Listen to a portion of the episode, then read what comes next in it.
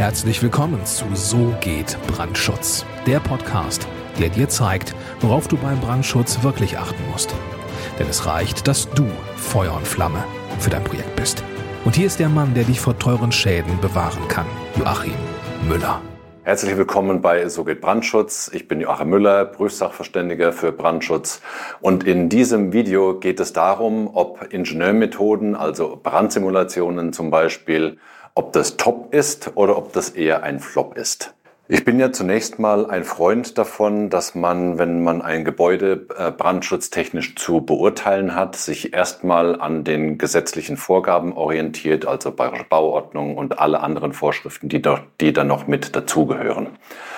Jetzt ist es allerdings so, dass manche Gebäude so besonders sind, entweder hinsichtlich der Größe oder der Nutzung oder hinsichtlich anderer Randbedingungen, dass sie mit diesen reinen Vorschriftenwerken einfach nicht zuverlässig beurteilt werden können, weil die Vorschriften eben zum Beispiel für diesen, für einen ganz besonderen Sachverhalt einfach nicht angewendet werden können, weil sie halt vom Anwendungsbereich her so eingeschränkt sind, dass sie für diesen ganz besonderen Fall einfach nicht verwendet werden können. Und für so einen Fall, also zum Beispiel irgendeine Nutzung im Industriebau oder um irgendwelche Detailnachweise führen zu können, dafür gibt es diese Brandsimulationen. Darunter kannst du dir, falls du da noch nie was davon gehört hast, Folgendes vorstellen. Ich habe das jetzt nämlich hier mal anhand von ein paar vereinfachten Skizzen aufgezeigt. Du hast jetzt hier aufgezeigt zum Beispiel den Grundriss einer Halle. Also du schaust von oben in die Halle rein. Hier sind zwei Türen oder zwei Tore. Und hier, das, was ich in diesem roten äh, Rechteck ähm, angegeben habe, das ist sozusagen ein Brandherd. Also das ist die Stelle in der Halle, in der ein Brand ausgebrochen ist. Hier oben drüber siehst du vereinfacht aufskizziert den Querschnitt von dieser Halle. Also du hast jetzt die Außenwand und die Außenwand ist halt die da und die da. Und jetzt hier oben siehst du hier noch zum Beispiel angedeutet ein Stahlfachwerk, das eben diese, diesen kompletten Hallenquerschnitt überspannt. Also alles, was jetzt hier in schwarz dargestellt ist in dem Video, das ist halt einfach die bauliche Konstruktion.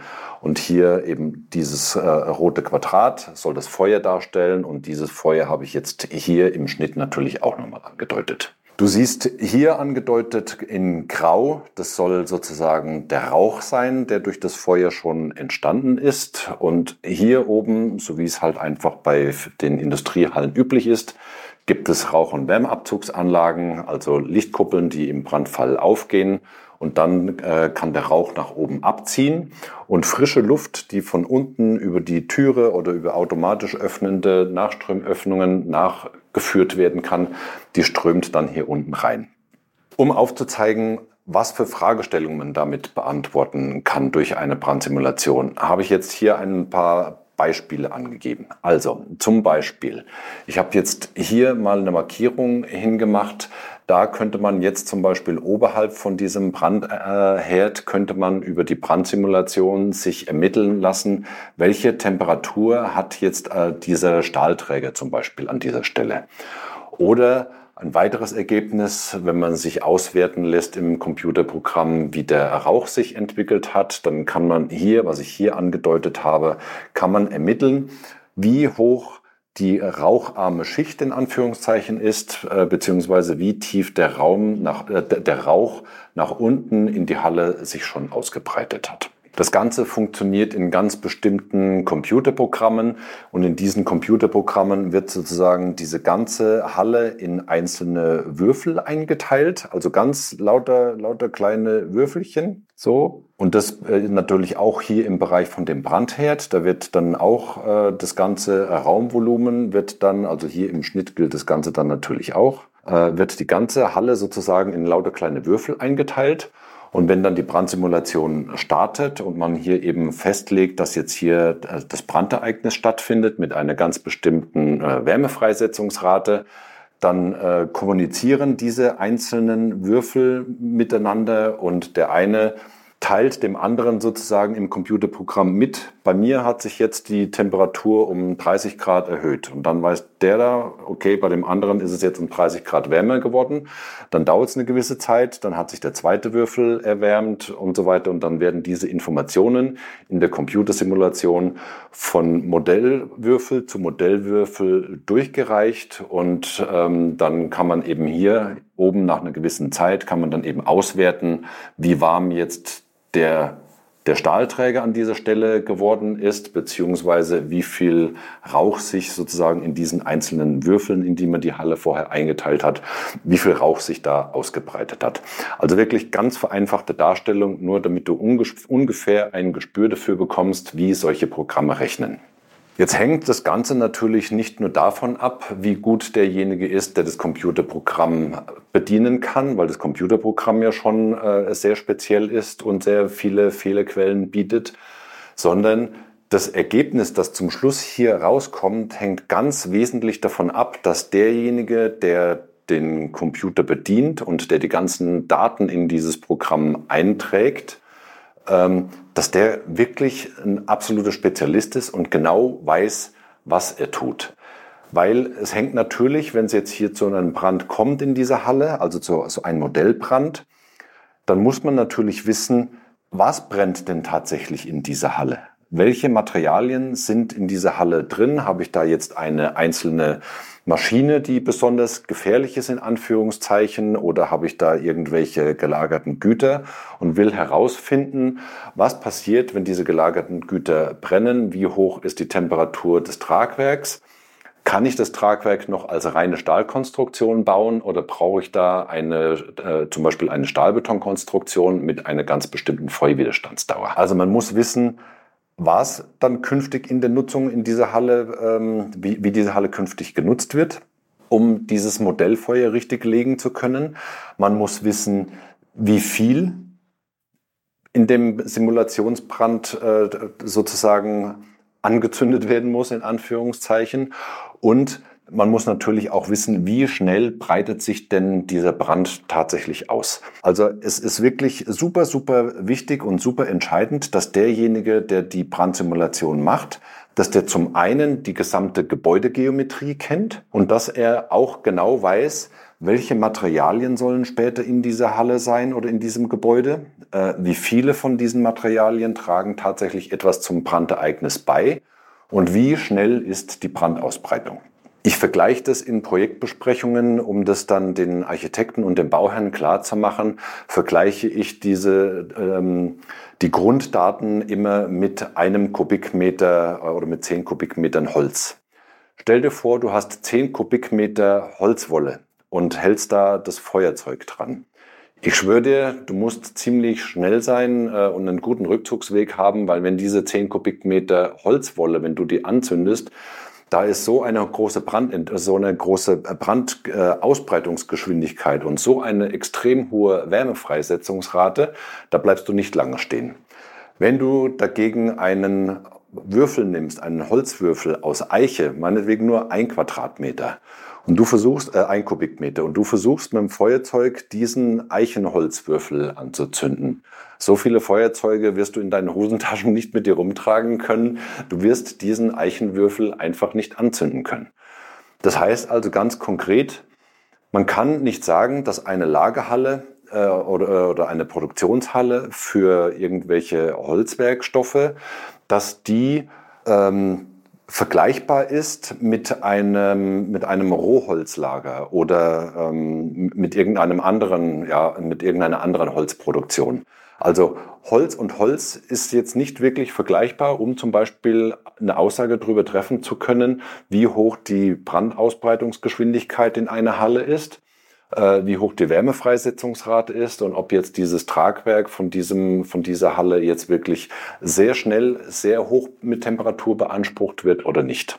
Genau das gleiche Thema hast du, wenn du die Verrauchung dieser Halle untersuchst. Wenn du in einer Halle irgendwelche Materialien gelagert hast äh, oder in die Halle sind, äh, in, diese Halle sind Materialien für die Produktion, die eine sehr geringe Rauchentwicklung haben, dann wird die Halle äh, einfach, ja, es, es wird sich natürlich eine gewisse Rauchentwicklung ausbreiten.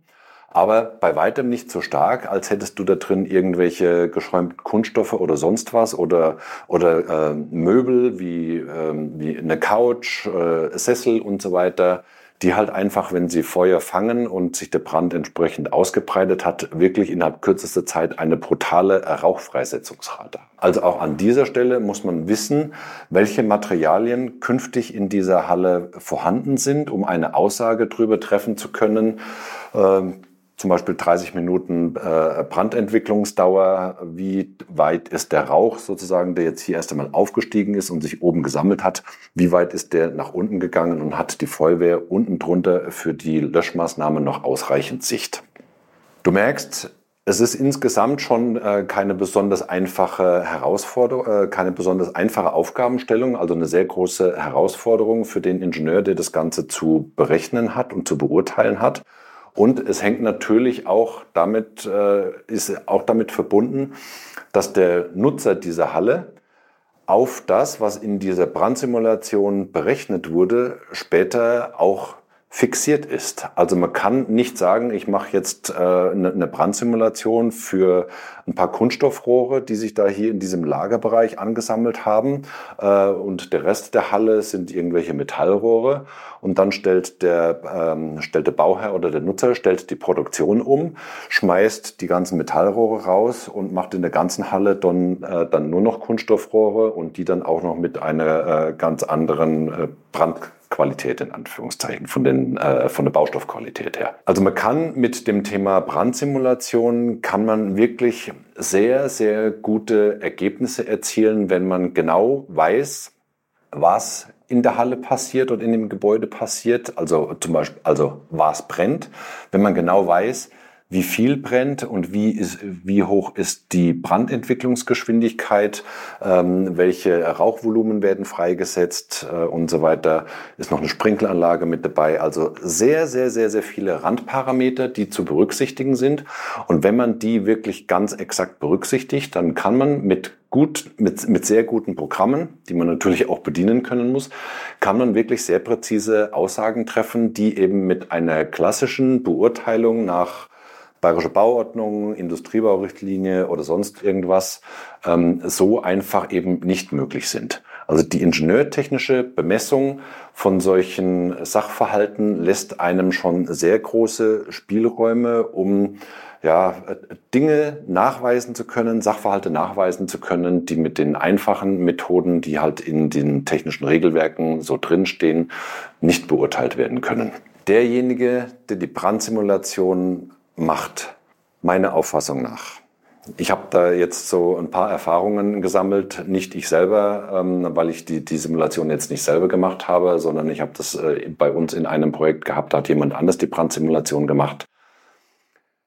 Derjenige, der die Simulation macht, meiner Auffassung nach, wenn es eine Bestandshalle ist, es ist absolut unumgänglich, dass derjenige, der die Simulation macht, dass der vor Ort war und dass der sich genau angeschaut hat, wie ist die Nutzung in diesem Gebäude und man kann so eine ingenieurtechnische Herausforderung nicht nur rein vom Schreibtisch aus lösen und sagen, schick mir die Pläne, ich bastel das Modell in, in meinem Computerprogramm und dann drücke ich auf den Knopf und dann lasse ich das Ding äh, zwei, drei Tage rechnen oder eine Woche lang rechnen, je nachdem, wie lange es dauert.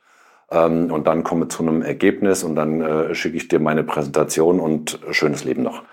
Das funktioniert nicht. Also der Ingenieur muss vor Ort gewesen sein, der muss sich die Geometrie angeguckt haben von dem Gebäude, weil das, was ich jetzt hier dargestellt habe, das ist ja nur, das ist ja der einfachste Fall. Das ist quasi ein Raum, eine große Halle ohne irgendwelche zusätzlichen Ebenen und Einbauten und, und technische Bühnen und sonstiges.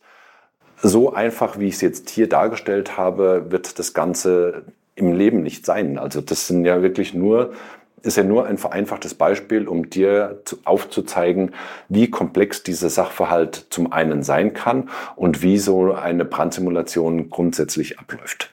Ich bin der festen Überzeugung, dass man mit Brandsimulationen sehr, sehr gute Ergebnisse erzielen kann. Also auf der einen Seite, um jetzt zu dem, von dem, zu dem Titel von dem Video nochmal zu kommen, auf der einen Seite sage ich, Brandsimulation ist top. Auf der anderen Seite wird es absolut zum Flop, wenn derjenige, der die Simulation macht, einfach nur der, nur der Bediener des Computers ist und nicht weiß, was er zu tun hat. Weil die ganzen Eingangsparameter, was brennt, wie viel brennt, ähm, wie ist die Brandausbreitungsgeschwindigkeit, äh, wie ist die ganzen, wie sind die räumlichen Zusammenhänge äh, in diesem, in dem Gebäude, wann öffnen Rauch- und Wärmeabzüge. Wann kommt die, äh, die Sprinkleranlage mit dazu, äh, um den, den Brand dann äh, entweder zu löschen oder klein zu halten? Das sind so viele komplexe Randbedingungen. Das ist wirklich hohe Ingenieurkunst und das muss man denjenigen, die es wirklich hochprofessionell machen, auch lassen. Da ziehe ich wirklich meinen Hut. Das ist wirklich eine ganz hervorragende Leistung, die die da erbringen und die müssen auch computermäßig richtig gut ausgestattet sein. Weil je größer so eine Halle ist und je, je kleiner diese, diese Würfel sozusagen sind, umso genauer rechnet natürlich das Computerprogramm aus, wie die Randbedingungen äh, sich verändern, zum Beispiel nach zehn Minuten Brandeinwirkungsdauer. Die, die Rechenleistung, die man da haben muss, die ist wirklich enorm. Das lässt sich mit so einem ganz normalen Haushalts-PC in Anführungszeichen, lässt, lassen sich kleine Modelle rechnen, um mal irgendwo ein Gespür dafür zu bekommen. Aber wenn man es mit einer richtig komplexen Aufgabenstellung und einer richtig großen Halle zu tun hat, dann braucht man da wirklich eine richtig stabile Computeranlage. Ich kenne da jemanden, der sowas hat. Äh, der hat mir dann mal so erzählt, dass er tatsächlich äh, mit seiner Computeranlage, wenn er diese ganzen großen Modelle rechnet, äh, dass da eine Kühlung dahinter ist und dass, damit die Rechner eben nicht überhitzen und dass er im Winter mit der Abwärme von seinen ganzen Computern, die diese Simulationen machen, sein Büro beheizt. Also da merkst du schon, da steckt richtig ordentlich Power dahinter, rein schon von der Computertechnik. Aber du kannst dir natürlich auch denken, dass jemand, der, der so eine Computeranlage hat, so hochprofessionell hier oben im, im Oberstübchen aufgestellt sein muss, dass er genau weiß, welche Parameter äh, zu welchem Ergebnis führen und dass man äh, diese Parameter alle kennen muss und dass man nicht einfach blindlings die Standardeinstellungen, die das Programm einem bietet, ähm, sozusagen verwendet, äh, ändert ein bisschen was an der Geometrie, drückt auf Berechnen, nimmt dann von der Auswertung her dann auch noch die Standardeinstellungen, um ein paar grafische Bilder aufzeigen zu können, zeigt die dann dem Bauherrn und den Projektbeteiligten in der Besprechung die schönen äh, bunten Bilder und dann ist man der Held im Projekt. So funktioniert's nicht. Also ich habe dann eine sehr kritische Sicht auf die Dinge, weil ich sowohl die eine Seite des Hochprofessionellen als auch die andere Seite des Semiprofessionellen schon gesehen habe. Und deswegen muss man genau überlegen, was man tut, damit aus dem Thema Brandsimulation auch wirklich eine Top-Leistung wird.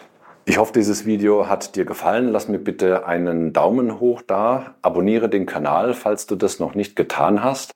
Und wenn du ein kompliziertes Projekt hast, unabhängig davon, ob sich das jetzt mit den äh, klassischen Vorschriften lösen lässt oder ob du jemanden brauchst, der sich mit dem Thema Brandsimulationen auskennt, dann komm zu mir äh, bzw. Zu, zu uns ins Büro. Ähm, du kannst dich eintragen bei uns auf der Webseite www.tub-brandschutz.com. Da findest du zwei Möglichkeiten, wie du mit mir Kontakt aufnehmen kannst. Entweder zur TUB Brandschutz GmbH, dann planen wir den Brandschutz für dein Gebäude oder du nimmst mich als Prüfsachverständigen für dein Gebäude. Ich bin hier in Bayern anerkannt als Prüfsachverständiger für Brandschutz. Und wenn du eben zu uns auf die Webseite gehst, dann kannst du dort deine Wahl treffen, rechts rum oder links rum. Ich freue mich sehr auf deine Kontaktaufnahme. Bis dahin alles Gute, herzliche Grüße, dein Joachim Müller, Prüfsachverständiger für Brandschutz. Vielen Dank, dass du auch dieses Mal mit dabei warst. Wenn dir gefallen hat, was du gehört hast, dann war das nur die Kostprobe.